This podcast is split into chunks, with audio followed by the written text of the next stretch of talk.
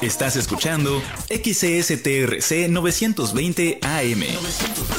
Transmitiendo con 1000 watts de potencia. Planta transmisora en calle 8, esquina carretera federal Campeche Mérida, Tenabo, Campeche. Estudios en prolongación de la calle 53 sin número, Colonia Centro, San Francisco de Campeche, Campeche, México. Una estación del sistema de televisión y radio de Campeche.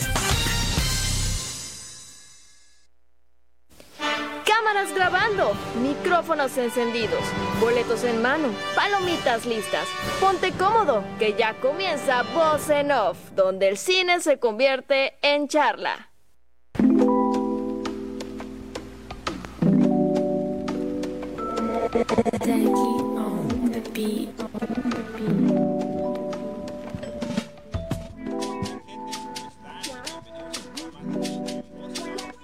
Donde el cine se convierte en charla.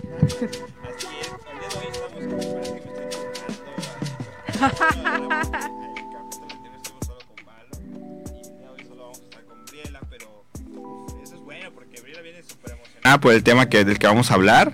Eh, también un saludote a Misraín que no ha podido estar, nos comentó que incluso se encontraba como que de viaje en, en ¿cómo se llama? En bajo una misión secreta que no podemos revelar para fines de desarrollo de su personaje y este y no lo podemos revelar, sí, conveniente para- Y bueno, pues el día pero eso no nos impide estar aquí en el programa, que realmente viene un programa muy interesante porque eh, vamos a hablar de una serie pues muy genial, eh, una miniserie podría me atrevería a decir, porque son capítulos pues tampoco tan, tan larguillos, a menos yo no los sentí tan larguillos. eh, y vamos a hablar un poquito del gabinete de curiosidades de Guillermo del Toro. Así es. Vamos a tener este el chismerío más reciente, las noticias más recientes este, de esta semana que están buenísimas, algunas muy fuertes y lamentables, otras este, pues son muy interesantes. Entonces vamos a estar hablando de las noticias de la semana y después nos vamos de lleno con el gabinete de Guillermo del Toro. Así que si no la han visto, de verdad se las recomendamos. Más adelante van a, van a escuchar por qué. Tenemos también eh, que está es una serie llena de referencias, Sí, de sí, que muchas toma cosas que homenaje vamos a a, muchas cosas que ya se han hecho antes. y que- muchísimas, sí.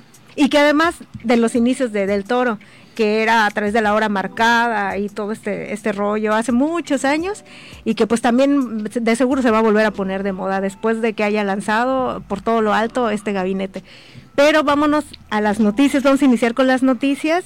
Yo creo que Eh, con la más triste, ¿no? Para lo que es todo lo que Lamentable. nuestra infancia. Sí, completamente. Es más, yo digo que pongamos la canción de Power. Después- pues sí, gente, la, la noticia del momento, bueno, hace un par de días fue eh, pues que el actor Jason David Frank, que interpretaba o interpretó a muchos de los Power Rangers de nuestra infancia, pues había fallecido. Eh, era un actor que estaba muy constante, a diferencia de muchos otros actores que han participado en Power, en Power Rangers. Él se había seguido como que eh, promocionándose en varias convenciones y Sí. demás. O sea, él sí estaba... ve activo, Sí, sí, sí, totalmente. ajá, él era muy, se tenía mucho cariño por, por sus personajes y este y eso lo hacía pues bastante apreciado por la comunidad, creo que es el Ranger más apreciado por toda la comunidad.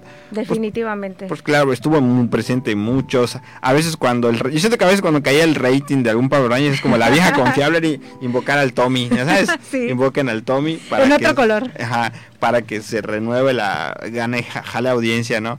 Eh, y funcionaba porque realmente, incluso los- no recuerdo en cuál de los Rangers apareció, los últimos que alcancé a ver, lo llegar, llegó a aparecer un momento como un líder, ¿no? Y, lo ven como alguien ya maduro, alguien sabio, algo así. Dije, no, pues está Todos bien. ¿no? acuden a él. Ajá, todos acuden a él porque es, es el Ranger Pistolas, ¿no? Es el Pistolas. Entonces, eh, pues lamentablemente fallece. No se han dejado muy claros los motivos por el- del fallecimiento.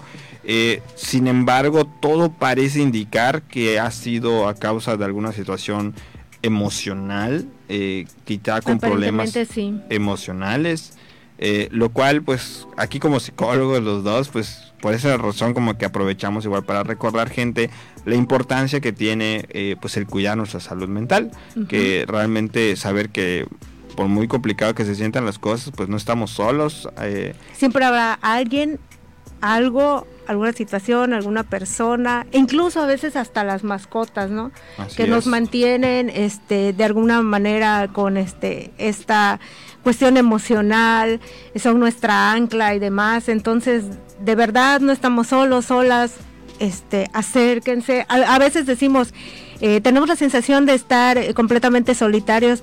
A veces no es así, sino que simplemente no nos permitimos tener esa conexión emocional con alguien que tenemos cerca y si lo hacemos podemos sorprendernos. De verdad que a veces las personas que, está, que nos rodean podemos tener una conexión emocional bastante importante o fuerte con ellos, pero a veces ni siquiera lo permitimos, ¿no? Entonces, como dice Maosk, es muy importante cuidar la salud mental y emocional entonces, esta situación lamentable, pues es un llamado también, es un recordatorio.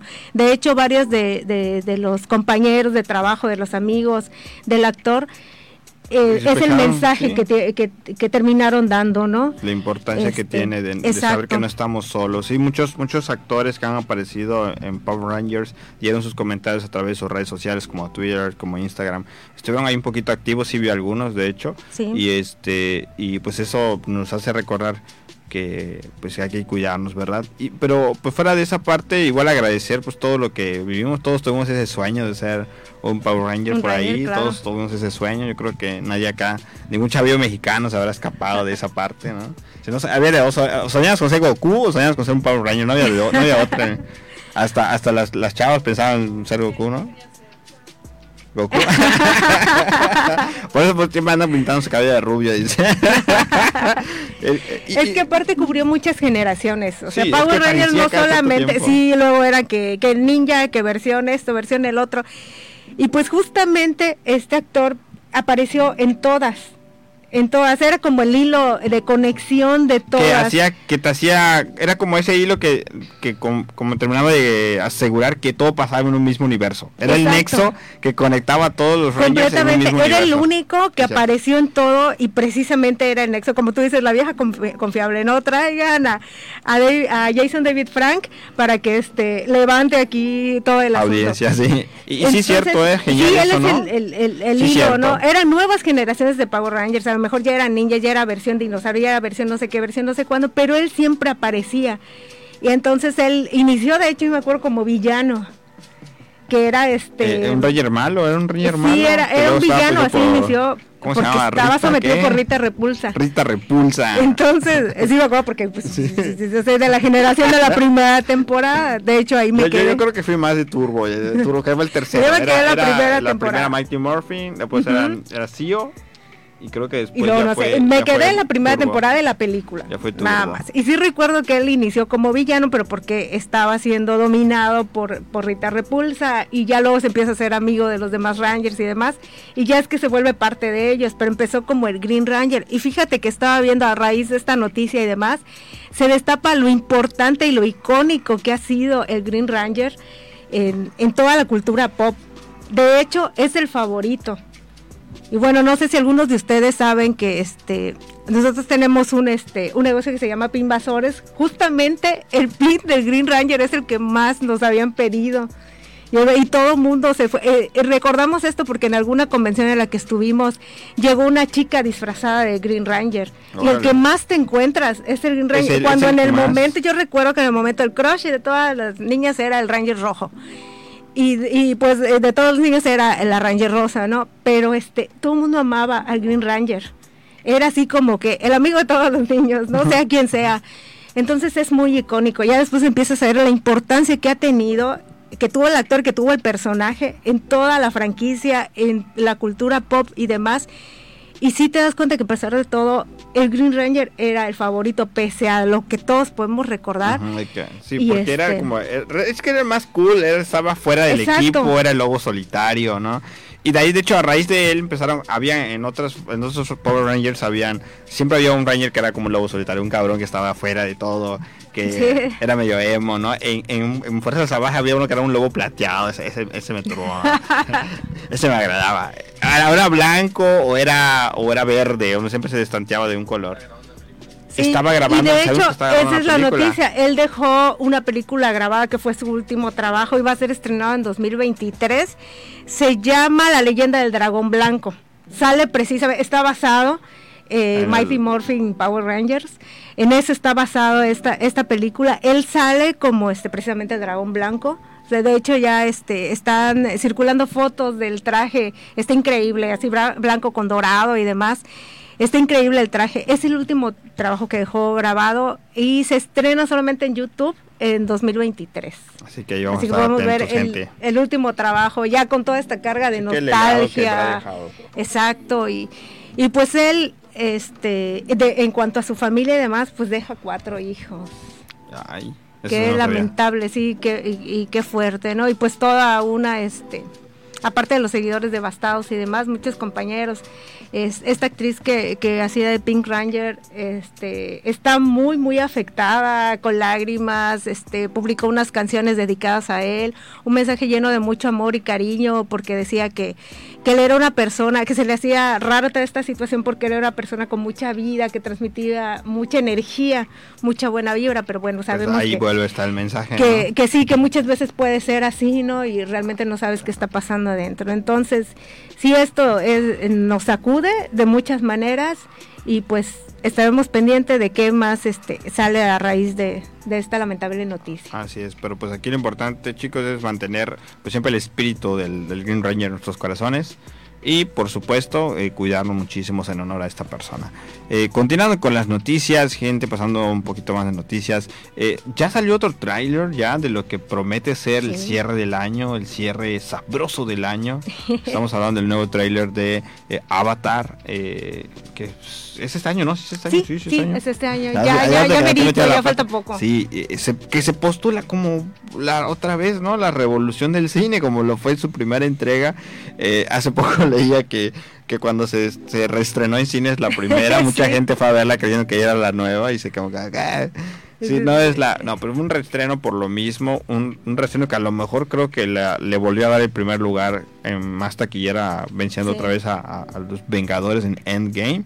Eh, pero pues promete ya la segunda parte, expandir más de este universo, contarnos más. Que y qué fuerte, ¿no? Porque pensarías que qué difícil eh, derrocar a los Vengadores y y demás, y, y, que de repente el restreno de Avatar lo logre, pues bueno. Sí, pues sí, es que era algo que se, este, se esperaba que iba a suceder.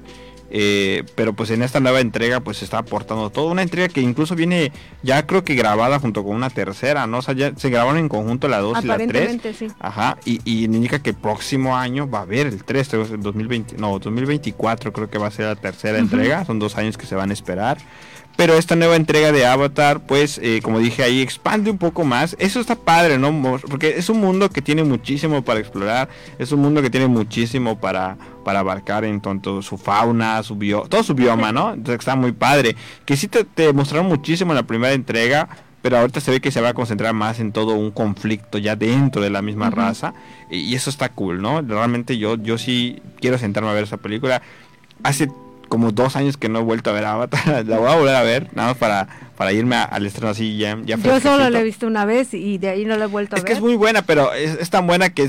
vuelvo a decir, esas películas que son tan buenas, están largas, pero es tan buena que es, es que te basta verla una vez, o sea, es porque es buena, es buena. Y que una sola vez y aparte está muy larga, no suelo ver películas muy extensas por segunda vez. Yo sí repito películas, pero te voy a decir una que me encanta y ya, ya al día de hoy solo la he visto una vez y solo una vez y me encanta, es la de Joker de Joaquín ah, No la he vuelto a ver. yo creo que es otra película que no vería otra vez. Porque simplemente no, no me siento listo para sentarme a verla otra vez. Aún la tengo aquí. Me no lo entenderías. Ajá, es algo así genial, ¿no? Así que eh, los tengo frescos. Y Avatar se, se pospone como una película que va, pues va a romper una vez más. Ahí ya veremos cómo le va a James Cameron con esa nueva entrega. A mí en lo personal, yo creo que sí le va a ir súper bien porque yo estaba viendo, hemos visto trailers en 3D y se ve increíble, está en otro nivel. Yo imagino en 4D ha de estar. Pues sí, tiene que sacar toda la carga. Habrá, un, asistente del cine que te tira una cubeta de agua cuando salpica ahí un, monstruo de esos, ¿no? Eh, pero sí, promete estar. Eh, la gente, hay mucha gente que se confunde con el avatar de la leyenda de Yang. que por cierto, aprovechando, eh, filtrando la noticia, nunca lo hemos tocado, pero eh, esa serie recientemente ha anunciado que va a tener una serie de películas centrados en, el equipo del avatar ya como que adultos. Después eh, del fiasco que fue el live action. El live action de, de Shyamalan, que no. que, por cierto, Netflix tiene otra producción, ahora sí hablando del avatar, el avatar, la leyenda de Yang. este, que Netflix tiene una producción que a mí en lo personal, voy a dar mi punto de vista, no, no estamos aquí para hablar de eso, pero lo voy a hacer. acabo de acordar que lo tengo atorado acá desde hace, desde hace meses. Y es eh, que Netflix está, está literalmente casteando todos y cada uno de los personajes que aparecieron en la serie animada. Lo cual indica que Netflix lo que va a intentar hacer es repetir toda la serie con todos los capítulos en live action. Ay, lo no cual a sé, mí no sé. se me hace Netflix no es tan lo cual a mí se me hace, ya sé, tú vienes de Cowboy Vivo, no estás, no estás No. sanado la herida. No, Lo- lo nunca, cual a mí, nunca lo se- voy a mí realmente lo que me molesta de eso es como, yo una vez le pregunté a alguien, ¿no? Eh, ¿Cuál es el fin de que repitas todos los capítulos? Pues verlos en live action, pero en live action no puedes ver todo la- la- la- lo que te transmite la animación. Pero es que pero es que así más gente lo va a ver, la otra no la ve porque es porque son caricaturas. Al contrario, debes apoyar para que la gente entienda que las caricaturas no son para niños siempre, que pueden contar claro. historias buenas y la leyenda dan cuenta historias muy buenas. muy, muy Sí, sí, interesante. es, es muy interesante. Entonces, ya veremos cómo le va a Netflix con ese Avatar. Por mientras, vamos a. Yo estoy seguro que el Avatar de este de James Cameron va a ser un éxito. ¿El Avatar de azul?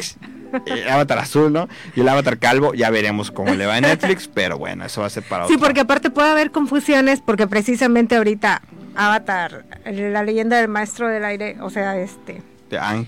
Ang, eh, está tomando mucho auge. Sí, porque está sacaron, sacaron sus- resurgiendo y demás. por la serie que están haciendo, porque Entonces anunciaron dos películas animadas que van a contar, creo que son tres, y una de ellas va a contar incluso la de la maestra Kiyoshi, la, la, la avatar de tierra que estaba atrás, que es un personaje, no sé por qué a la gente le, le turbo, in- turbo intensa esa intensidad de ese personaje. Ah, se me hace bueno, ¿verdad? Pero pues siempre que expandan ese universo me parece muy bien, porque cuando vimos la segunda, que era la segunda entrega, que era la leyenda de Korra, pues se salta muchísimos años con muchísimos huecos argumentales, que incluso eh, en algún momento los mismos personajes hacen referencia a eso, de que pasó algo, algo que no te vamos a contar, pero pasó, ¿no? Entonces será bueno ver ese tipo de situaciones más adelante. Otra noticia interesante es que para los que son fanáticos del cine de, de, de John Krasinski, que ha estado creando en su universo de A Quiet Place o Un Lugar en Silencio, eh, Paramount, ya sabemos que viene una tercera entrega, Sí. la segunda de Un Lugar en Silencio, estuvo buena, yo no siento que estuvo al- a la par de la primera, la primera me No, la primera pues fue el impacto, ¿no? De la historia, una historia novedosa, bastante bien contada, un este guion muy bueno. que pirateó Netflix, no me equivoco, pirateó Netflix en una, en una así, ¿no? A ver, a una niña que sí, tenía era su... este, la protagonista de Sabrina. Ah, sí, tenía este, una. Muy mala, no la vean. eh, vean, vean la, vean la, la pero era básicamente lo sí. mismo y no, no está terrible. Pero bueno, regresa con una nueva entrega porque la, la segunda la verdad no me gustó mucho porque siento que no aportó tanto. Sí confirmó una teoría, pero al fin y al cabo no aportó tanto, solamente fue hacer un poco más extensa la primera. No sé, ahí tuvo unos este, huecos medios Sí, raros. medio raros. Pero es que lo, lo valioso de la segunda entrega es que, que cumplió un poquillo de lo que queríamos en la primera. Ver cómo es el inicio. Porque cuando te, te muestran ya pasó todo, ¿no? Entonces en la, en la, en la segunda te muestran un breve de cómo comenzó, Sí. siguiéndose desde la Creo que esa parte que, que vale la pena, ¿no? Que, Sí, que cómo inició todo, cómo el mundo no supo reaccionar o cómo es muy reaccionó. rápido, pero bueno, Pero fu- aparece. funciona, pero de, de resto todo lo demás está bastante forzado, está muy rápido, muy eh, convencional, muchos lugares comunes. Pero bueno, El caso es que Este, es como fue un éxito, porque como y es que aún así esta película fue de las primeras que se retrasó por lo de la pandemia y fue la primera creo que se estrenó con esto de la pandemia Sí. y aún así le fue bien, o sea, le fue muy bien. sí le fue bastante decente. Así bastante. que a, a raíz de eso Paramount, que es quien tiene los derechos, pues ha decidido hacer una serie de, de esta de esta franquicia. Justo creo que van a lanzarla a la par cuando salga la tercera. Y pues tiene protagonistas completamente diferentes. Es como lo en su momento, que también vamos a hablar de eso. The Walking Dead tuvo otra serie llamada The Fear the Walking Dead, que era contaba como historias del mismo universo, pero con otros personajes. Lo mismo van a hacer en, una, en A Quiet Place. No sabemos si va a ser al inicio, si durante, pero son nuevos personajes. Así es. Y van a, bueno, lo que han estado diciendo es que van a protagonizar Joseph Quinn, que ahorita tomó este un auge así muy fuerte eh, gracias a este Stranger Things. Él es este Eddie Monson, que pues ahorita todo el mundo lo tenemos fresco y lo recordamos así, el, el, el metalero trajes de- rebelde. en- en disfraces de eh, Halloween. Disfraces y, camisetas por todos lados.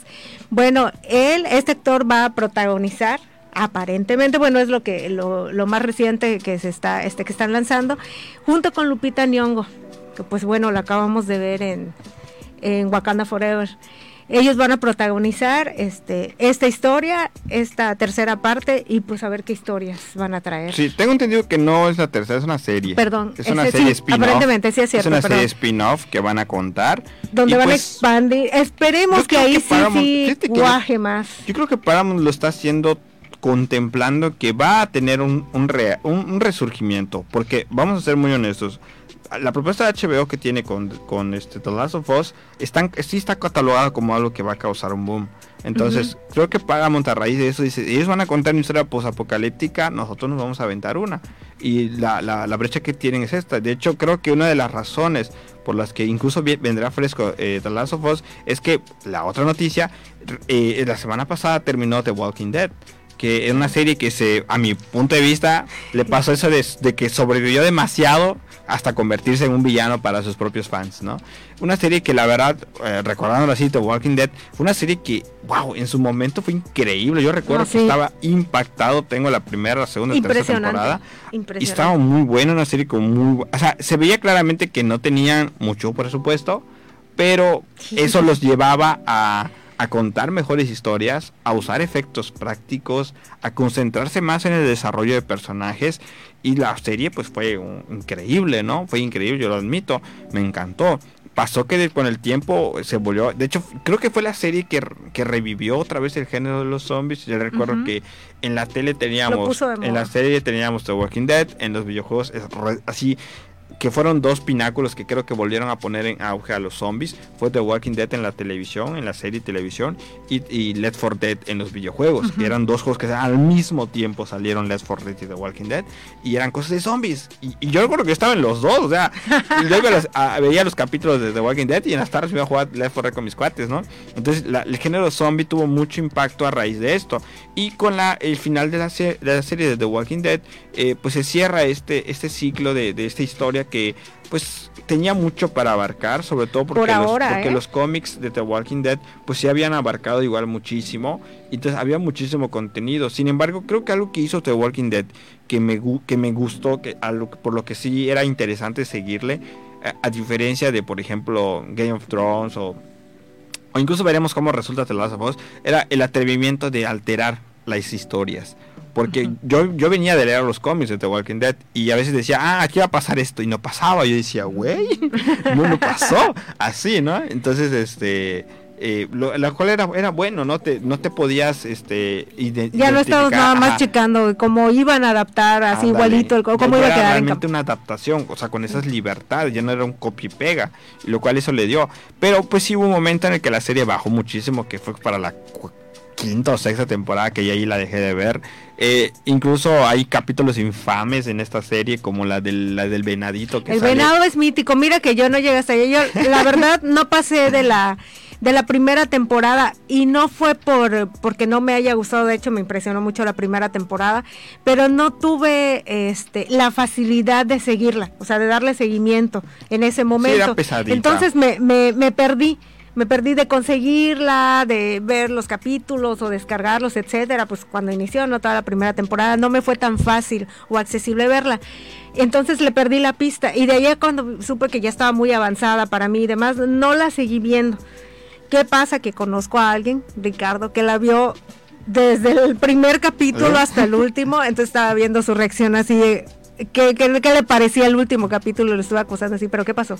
¿Pero qué, hay? ¿Pero qué es? ¿Y, y demás? Eso es, es que Entonces- es un como el meme de los Simpsons. Al final le preguntas, ¿es un final bueno o un final malo? De hecho, así pasé, es un final ya. Literal, lo acabas de describir perfectamente porque le dije, bueno, ¿te convenció o no te convenció después de aventarte las 11 temporadas? Los, ¿Qué? Yo sé, que, yo sé que te 177, respondió, te este, respondió, ya terminó y eso es lo que cuenta.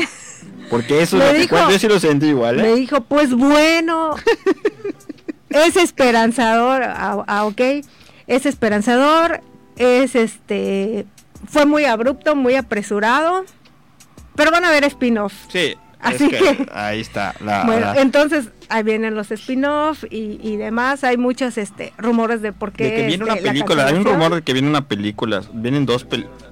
La cambiaron a serie, ah, ok, entonces yo había escuchado que Entonces, venía una, pues vamos una a seguir viendo Walking Dead para rato. La verdad que sí aportó muchísimo.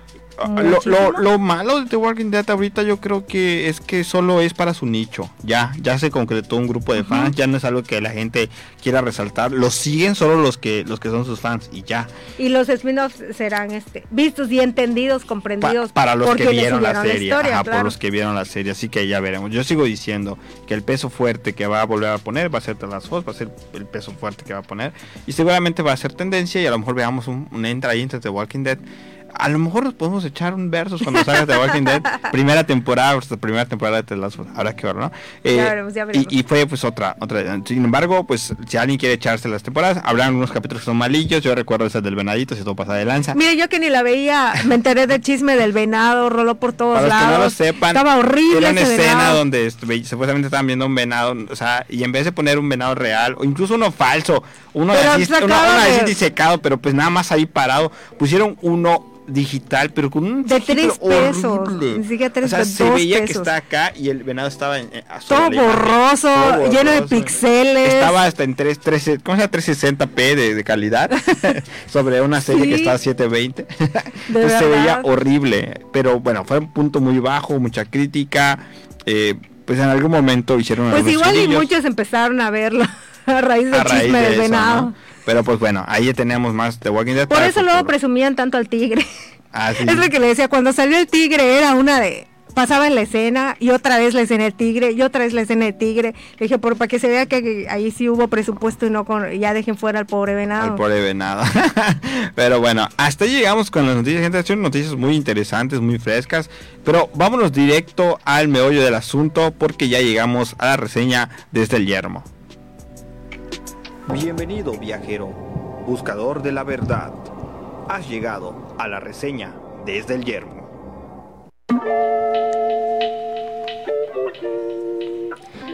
Pues, ¿qué podemos decir? Esto aquí es, estarían escuchando la voz de nuestro querido Misraín porque él ama y adora, Yo creo que él sí era. a Guillermo el Toro de su corazón. Dice que es un señor que ha de oler a hot cakes. A hot cakes. Con mi raíz igual ha de oler a hot cakes. bueno, no sé, ya lo hemos tenido acá, lo veremos la próxima vez. Pues y pues también, este, Valo quería hablar mucho de esto, pero bueno, no pueden estar con nosotros. Trataremos de hacer justicia en este, en este programa a su nombre. Y vamos a hablar de los ocho capítulos de aproximadamente una hora. De verdad, les invitamos a verlos, aunque acá no, vamos a tratar de no dar spoilers sorry de antemano si algunos se nos sale, esperemos que no. Esperemos. Esperemos que no. Este, están muy buenos los ocho capítulos, unos más fuertes que otros, daremos nuestra opinión. Recuerden que al fin y al cabo esto es personal, no es que seamos profesionales o estemos diciendo que tenemos la última palabra para nada, esto es una charla, como bien lo dice nuestro eslogan. Y este, vamos a empezar a comentarlos, a reseñarlos, tú que igual ya los viste sí, todo. Fresquecitos. El número uno, que se llama Lote 36.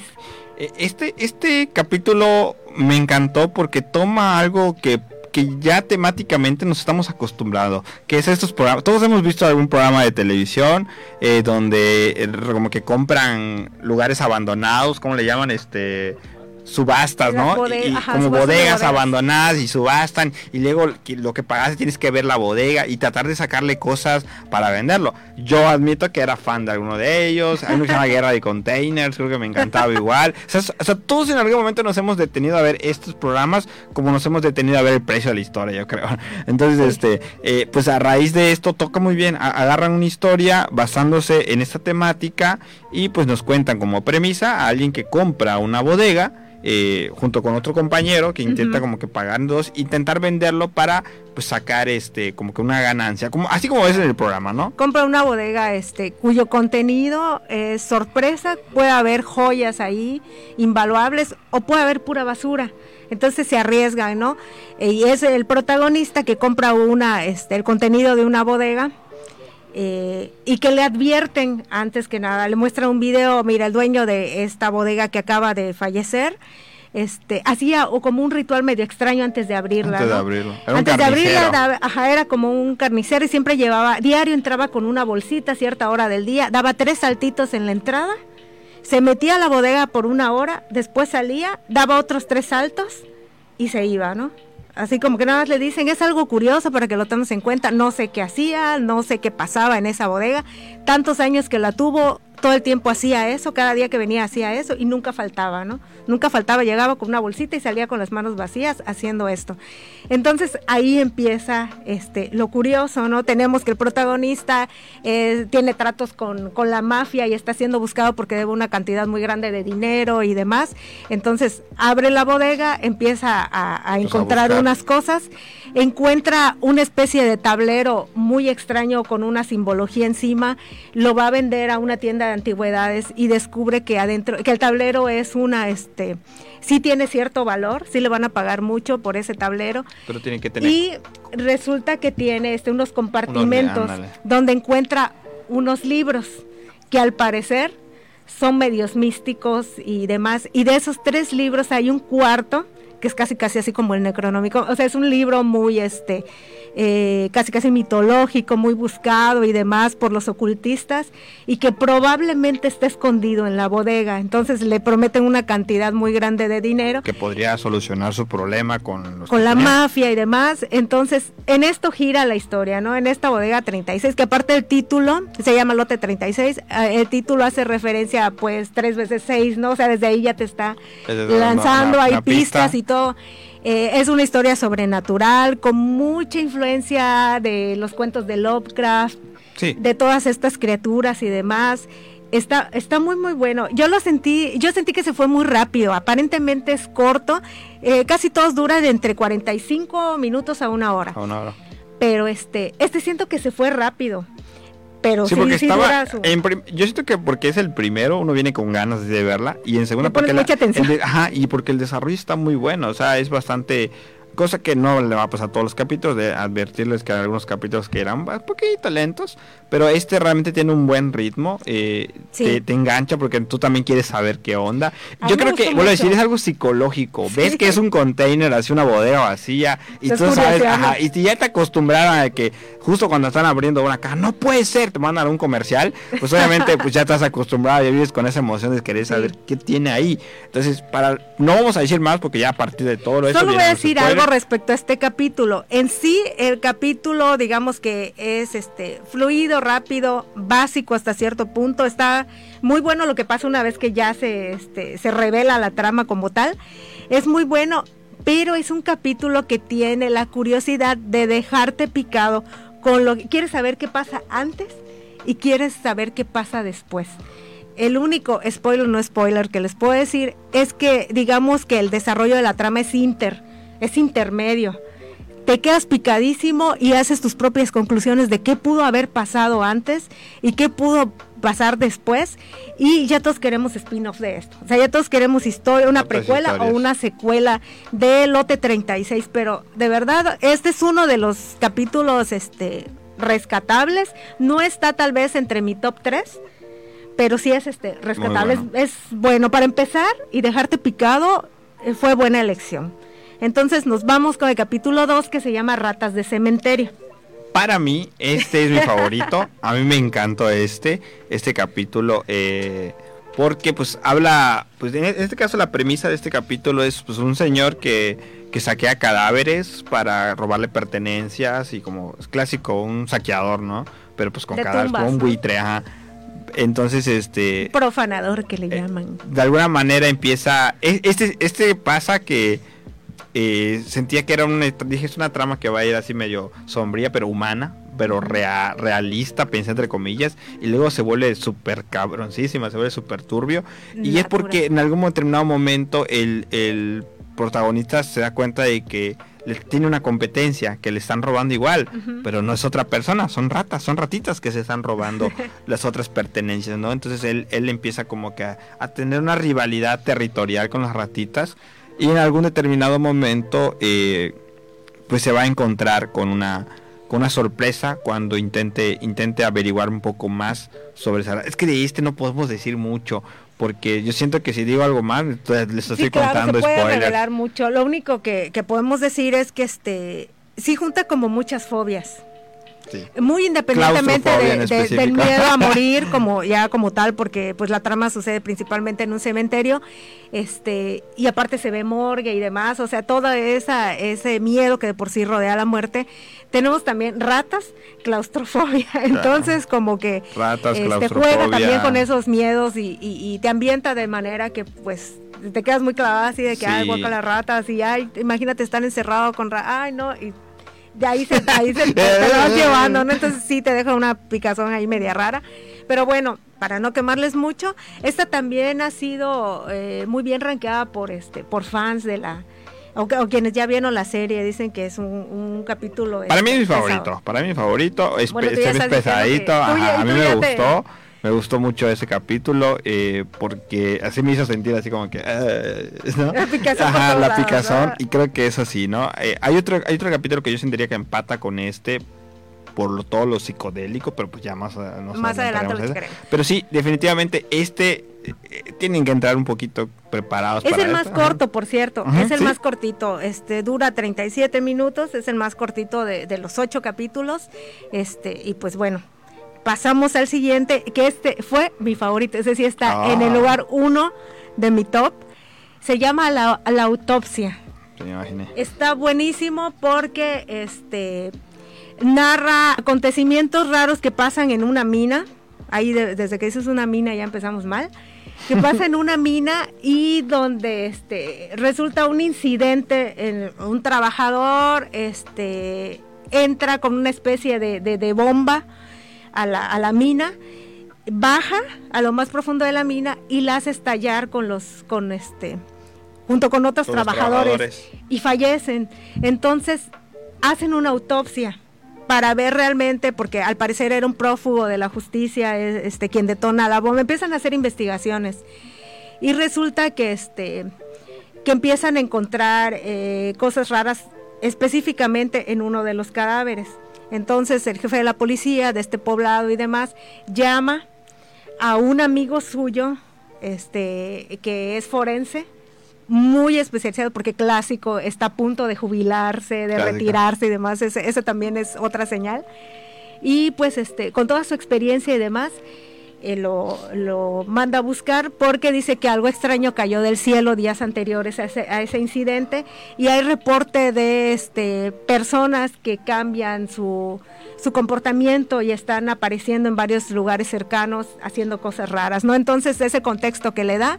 Y pues el capítulo gira a este forense que se queda solo con los cadáveres haciendo la autopsia tiene que hacer la autopsia de todos ellos. Entonces, cuando hace la autopsia de quien detonó la bomba, empieza a encontrar cosas bastante inexplicables y en eso gira todo el capítulo. Es una maravilla cómo está contado. También todo lo que se narra, todos los datos científicos que te dan, porque al fin y al cabo él cuando está haciendo la autopsia está, grabando y lo está describiendo como... Este, y está describiendo todo lo que encuentra, toda la reacción que se espera del cuerpo y por qué esta no está haciendo así y demás aprendes, este, eh, te, maravillas con muchos datos que dan y te pone más en contexto. Y luego se libra ahí una batalla muy interesante, de verdad está buenísimo, no les vamos a contar más porque, como son historias cortas, pues contar de más cada historia realmente tiene un giro, en la mayoría, la mayoría tiene un giro que en este caso el de el giro de esta historia sí está muy muy gandalla, entonces dar cualquier cualquier mínimo detalle es spoilearles arruinarles la sorpresa, que es lo que gira, pero sí, es un capítulo muy bueno. Está, debo confesar que está un poco predecible. Sí, hay partes que dije, "Ah, de seguro esto va a pasar", pero eso no quita las imágenes y todo lo que se escucha, todo lo que estás viendo, está muy bien contado. y, es el número uno de mi top. Y es impactante lo que muestran. O sea, es muy, a mí me impactó mucho todo lo que muestran. Tuve en el anterior, el de las ratas, pues ah, por ahí pensabas, ah, son CGI esas ratitas.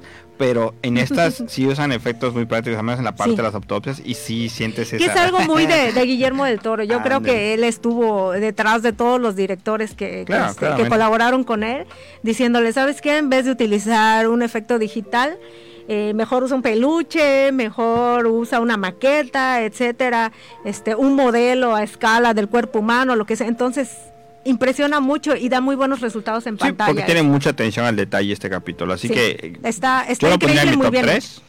Este, para mí es el primer lugar. Entonces vamos a seguir avanzando.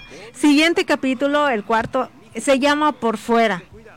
No me gustó. Es el que menos me gustó. Yo lo pondría en octavo lugar.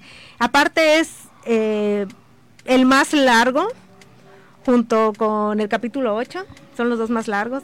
Y sí se siente, se siente, es de 63 minutos y se siente de dos horas y este no me gustó. Eh, tiene unas referencias muy ochenteras, muy del tipo de películas que tienen que ver este completamente con el cuerpo, las, las modificaciones del cuerpo. Tiene mucha influencia de la cosa, de, de Tim.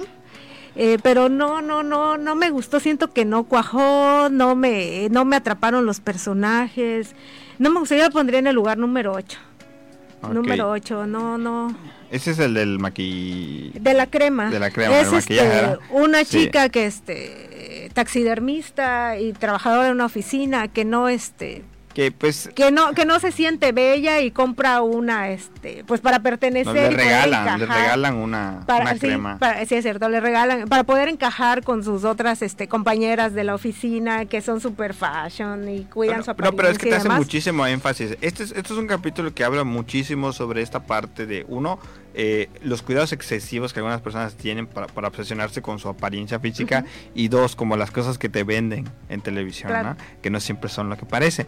Entonces, bajo esas dos premisas es que gira la trama. Lo cierto es que en algún determinado momento como que se concentra en ver este en descambio en el, en el, en el cuerpo porque la protagonista del, body horror. Ajá de, ver cómo se va como que distorsionando lo que las consecuencias que va a tener ese medicamento consecuencias entre comillas porque ya ustedes verán si fue o no una consecuencia eh, pero sí lo que concuerdo contigo se me hizo un capítulo bastante bastante larguito. Pesado. Eh, con, con giros que al final te digas como que ah sí me lo imaginé pero eh, y con un resultado que dices, ah, tanto para llegar a este resultado, ¿no?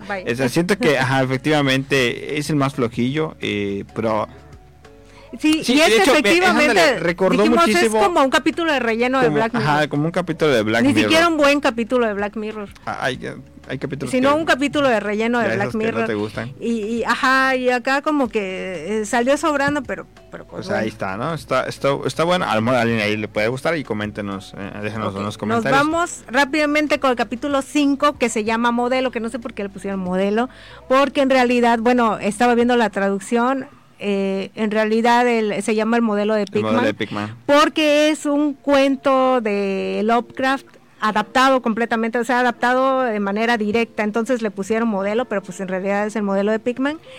Eh, me gustó mucho eh, el diseño de las criaturas, sí da mucho miedo. Este, este es claramente un capítulo en el que Guillermo del Toro claramente se sumergió bastantísimo apoyando, yo sí lo veo, porque pues muchas de sus, de sus creaciones tienen este aspecto Lovecraftiano, entonces me, me, me recordó a, a, mucho de eso, ¿no? Al final después me enteré igual, o sea, investigando un poco me enteré que, que sí es inspirado en historia de Lovecraft, pero me quedé así que, ah, mira, tiene todo el sentido del mundo. De hecho, todo, toda todo el gabinete está inspirado en el, en el póster, aparece él, aparece el gabinete y aparecen unos tentáculos rodeándolo porque este la mayoría pero es que no todos no todos porque no Solo como que la mayoría están están basados y sí al menos acá adaptan directamente dos cuentos de Lovecraft yo, yo creo que más entre Lovecraft Lovecraft perdón y Poe que son los que son las dos más grandes influencias que tiene, porque hay un capítulo que es full Poe, full Adam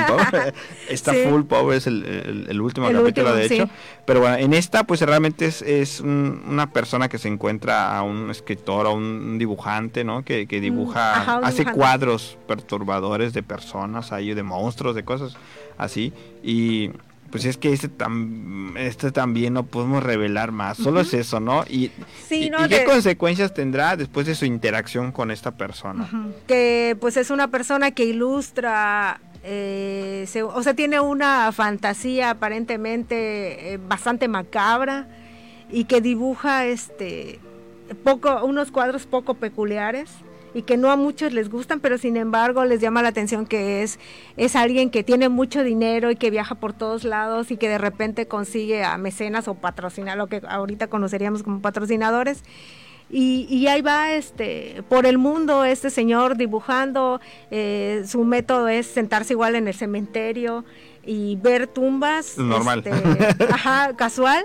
Estar viendo las tumbas, pero lo que refleja en sus ilustraciones este, son una especie de monstruos que si tú te pones a ver la tumba ves pues nada más una, una tumba, ¿no? Un, pedazo de, de, concreto, de marfil, y, y, este, y él lo dibuja con muchos seres eh, bizarros, macabros alrededor, y en esto gira, ¿no? ¿Qué tanto afecta la vida de alguien que intenta acercarse como amigo y que eh, se muestra curioso por su obra, por saber cuál es su modelo, de en qué se basa, en qué, en qué basa todo lo, lo, que, lo que plasma y cómo le transforma la vida, ¿no? Todo lo que resulta de esa relación entre el compañero que quiere saber, que tiene toda esa curiosidad de dónde saca la inspiración y quién es su modelo, a todo lo que le va revelando poco a poco él acerca de su vida. De eso trata. De este no, yo siento que no podemos revelar mucho. Porque... Está, está bien adaptado, está bastante este, basado en el cuento.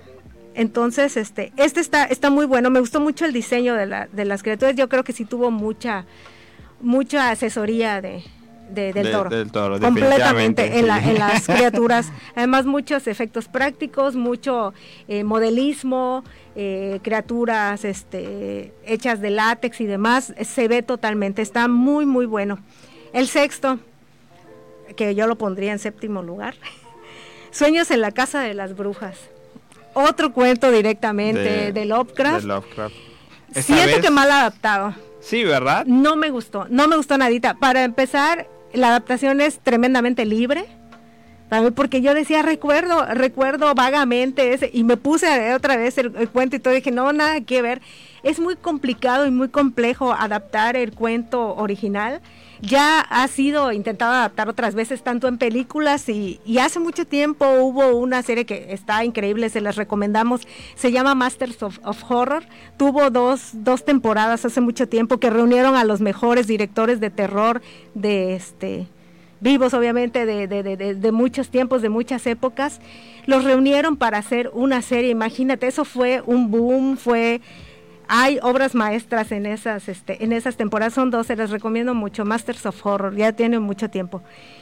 Este, eh, quisieron, eh, en, esa, en esa temporada de Masters of Horror, la primera, adaptaron Sueños en la Casa de la, de la Bruja, y pues no salió a lo mejor muy bien, no, no, no, cuajó mucho en su momento, porque es muy difícil, porque tiene mucha numerología, demonología, etcétera.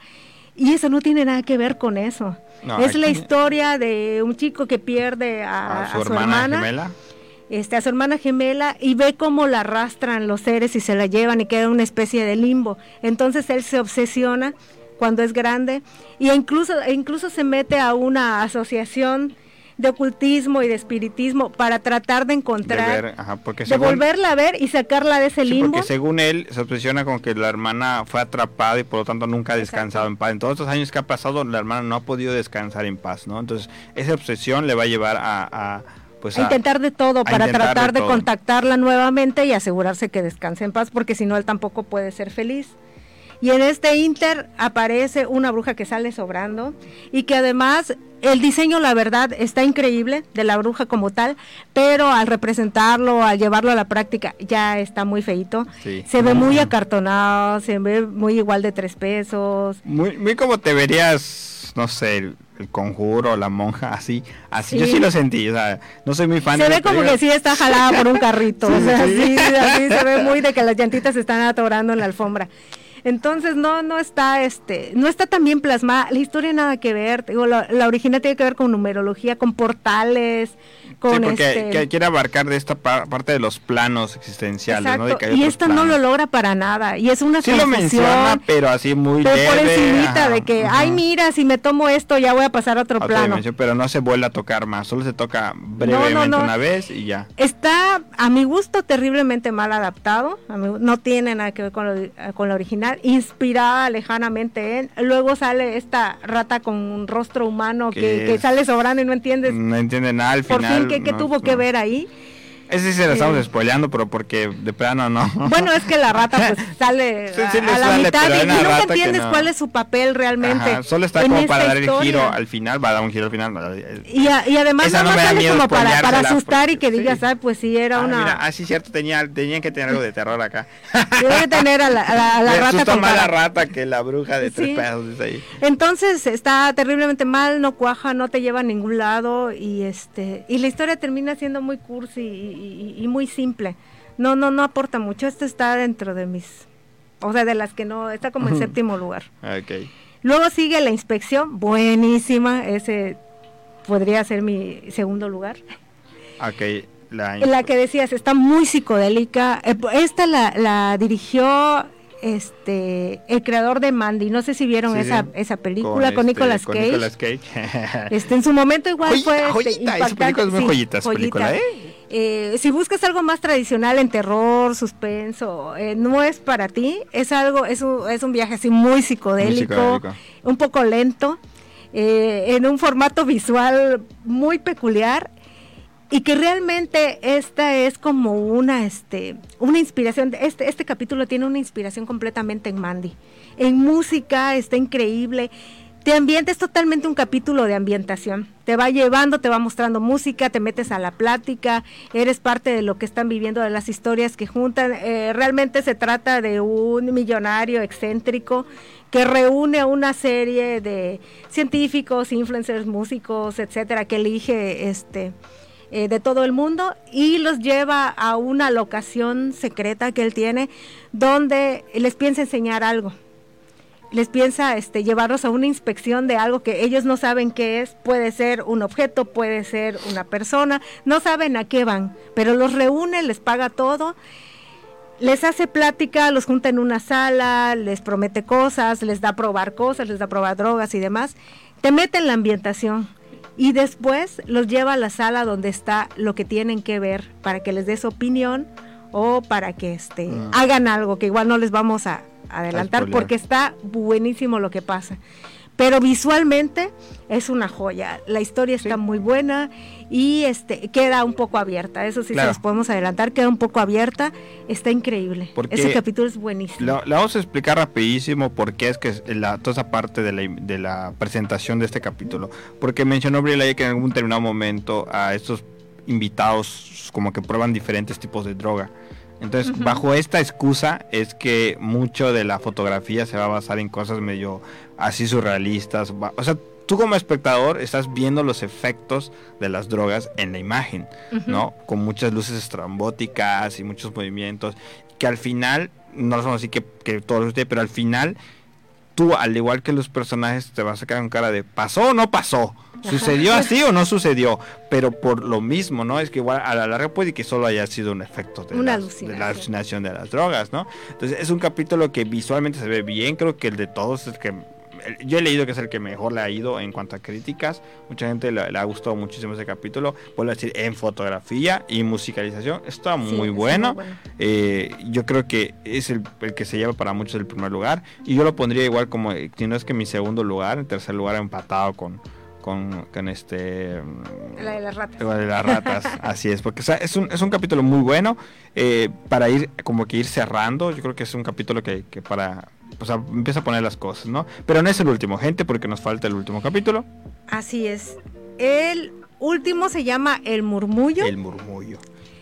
Ese es el que, el que decías, el que comentabas que a lo mejor está basado en, Poe, porque es una pareja que está pasando por problemas emocionales muy fuertes porque este te explican que, que eh, una pérdida. Perder, a perder un hijo, una hija, una hija acaban de perder, entonces este, se están intentando reconectar como, como pareja, pero ellos son unos científicos que este, se dedican a observar el ah. comportamiento de un ave en particular este, y también de, comprobar y documentar algo que se llama el murmullo, que es una especie de, comunicación que hay entre estas aves, que forman una especie de patrones al volar que te comunican algo.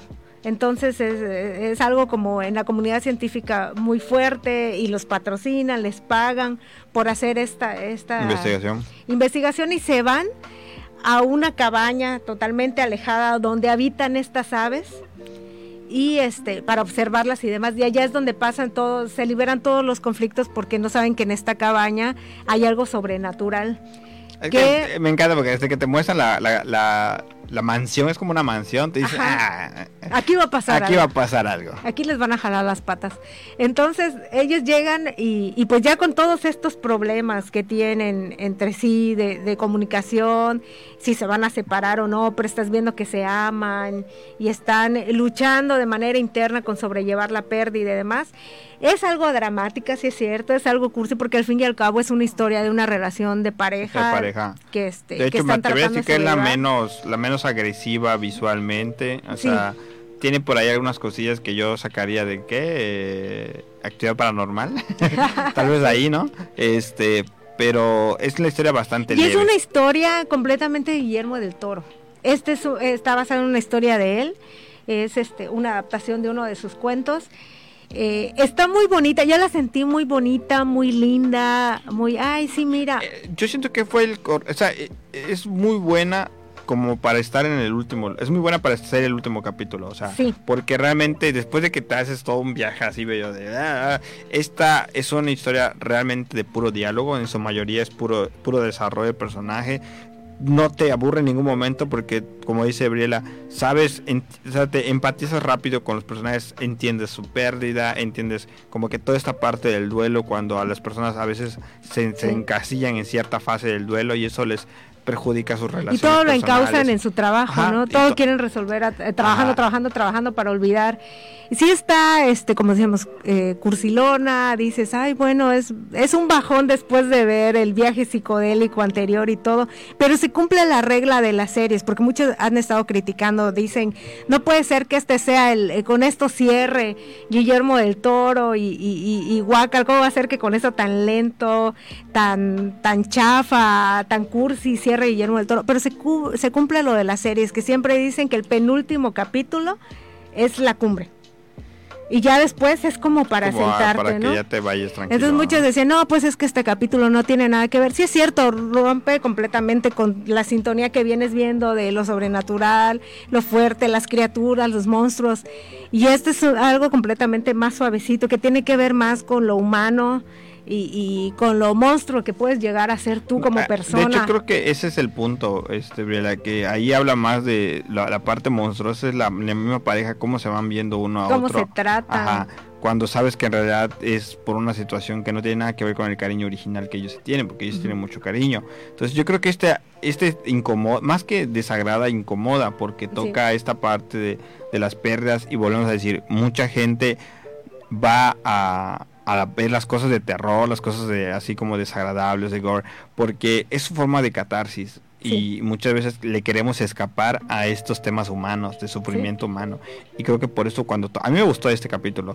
y, por eso cuando lo toca de esta forma, tú como que rápidamente te repeles, pero no te repeles porque esté aburrido, te repeles porque a ti te puede estar pasando algo similar. Te puede, claro, te puede mover algo. Te, puede mover algo y eso es lo que tú no quieres, porque esas sensaciones humanas, muchas veces la, la, la gente pues hoy en día ha procurado no verse a sí mismo ya y, como que todo lo externa. Por eso nos burlamos con memes, por eso hacemos justicia social en redes sociales con temas que no nos conciernen, que ni vivimos ahí, o personas que ni conocemos, pero ahí estamos peleándoles a alguien en vez de vernos a nosotros, en vez de cuidarnos a nosotros, de entender cuando estamos sufriendo y demás.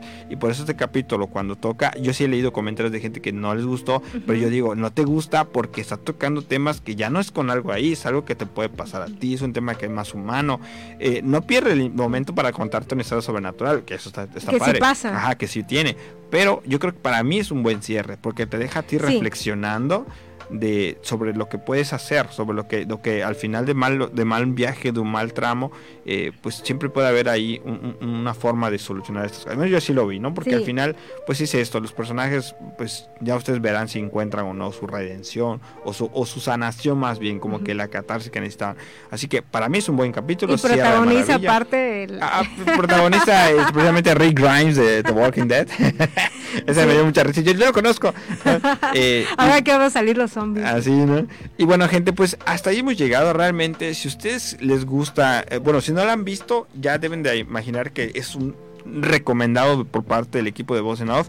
Eh, yo tuve la oportunidad de verlo así del chas chas, me hubiera gustado verlo con calmita, así dejándome enfriar algunos capítulos, pero pues teníamos, yo tenía que verlo para, para, para el programa de hoy. Eh, eso no nos quita que si no han visto esta serie, realmente véanla, véanla, es muy recomendada, es pues, de Guillermo del Toro, eso, y, y dos, realmente a mí me trajo muchos recuerdos, lo platicamos, ya se nos está acabando el tiempo, pero lo platicamos rápidamente. Nos trae recuerdos a muchas otras series que se le aproximan y que si no han visto, pues les invitamos a que vean. Como es La Dimensión Desconocida, tanto la versión antigua como la más reciente que tienen, eh, Black Mirror, igual, ajá, The Crip Show, o sea, esas compilaciones de le historias. temes a la oscuridad. Le temes escalofríos, ¿no? Y, la, le la, la, la, la galería, la galería macabra creo que se llamaba que es la de las pinturas, igual es una antigüita, y le decía yo una caricatura que se llama Los Misterios de Móvil, que a mí, yo cuando vi a Guillermo del Toro presentándolo, yo dije, ah, esto es como Los Misterios de Móvil. Entonces, esa, esa caricatura eh, yo también se las recomiendo muchísimo. Habla de estas historias medio turbias, solo que eran para niños, pero no le quitaban lo turbio a esas, a esas, a esas historias, y que pues ahí me gusta esa parte del toro, realmente toma muchísima inspiración. Si ustedes han seguido alguno de estos, de alguna de estas series o programas que les estamos comentando y ven esto, van a agarrar rapidísimo eh, mucho de, las referencias. Estas historias que, que tienen su propio presentador bueno, hasta ahorita el más icónico es este el Guardián de la Cripta de Crypt Show, es como que el más conocido y demás, pero ahorita Guillermo del Toro presenta él mismo este gabinete y te explica al principio qué es un gabinete. es que lo hace con esa intención de sentir que eh, yo también algún día me gustaría tener un programa donde yo presente así, ¿no? De hecho, lo para, de hecho un ejemplo claro de, cómo el impacto que tiene este tipo de presentaciones en Los Simpsons. Los Simpsons en las casitas del horror muchas veces presentaron de esta manera, tomando esas referencias. Así que eh, es, un, es una producción muy buena, es una propuesta muy interesante de Netflix para los que se quedan con ganas de ver historias autoconclusivas, en lo que llega más de Love, Dead and Robots, eh, espero, ¿no? Eh, pues tenemos esto, que espero que tenga otra temporada realmente, esperemos que sí lo tenga, y pues que nos deja un poquito calentando los motores con Guillermo del Toro en lo que llega Pinocho, que es la producción a la que aquí también vamos a estar cubriendo, así que pues no, yo creo que al final eh, les invitamos a ustedes que le echen un ojito en casa y nos digan qué les pareció el gabinete de curiosidades de Guillermo del Toro, porque al menos desde nosotros nos encantó y se las recomendamos. Pero en casita, díganos ustedes qué les pareció. Y postdata, vean Masters of Horror. Ahí lo tienen, gente. Bueno, pues hemos llegado al final de nuestro programa. Agradecemos todo el apoyo que nos han estado dando en estos días. Recuerden que ya tenemos nuestra página oficial de Boss Off y pueden darnos like ahí. Vamos a estar eh, compartiendo nuestro programa ya ahorita como en vivo y también algunas reseñas del pasado. Y bueno, pues sin más que decir, eh, yo me despido. Soy Mados. Y yo soy Briela. Y nos estamos viendo en la próxima. Recuerden que nos escucharon aquí en Voz en Off, donde el cine se convierte en charla a través de Radio Voces Campeche, la frecuencia que nos une. Vámonos, corte. Ya se terminó la película, pero nos vemos en la próxima función de Voz en Off, donde el cine se convierte en charla. Estás escuchando XCSTRC 920 AM. Sector del alumbrado público, ya lo hemos platicado con la alcaldesa